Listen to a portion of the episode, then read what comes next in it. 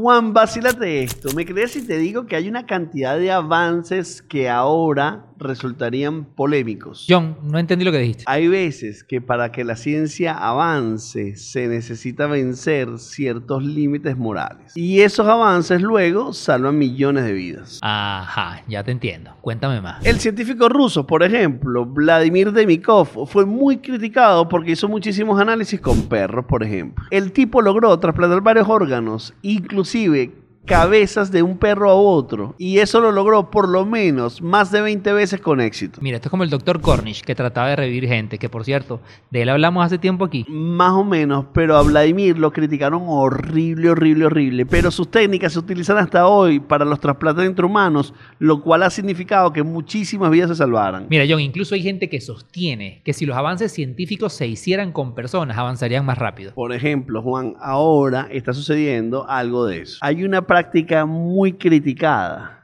que ya está inclusive envuelta en una teoría conspirativa que se llama edición genética, que básicamente permite cambiar algunas características del embrión antes que nazca. O sea, que lo diseñas como un avatar, como si fuera un juego. No, pero se supone que puede evitar algunas enfermedades. Pero ajá, si lo puedes hacer más alto y ponerle más capas a eso. Mucha gente lo critica, pero ¿qué pasa si unos años te dice, mira, tómate esto, esto, esto y tus hijos salen perfectamente sanos? ¿No lo vas a hacer, Juan? Mm, no sé.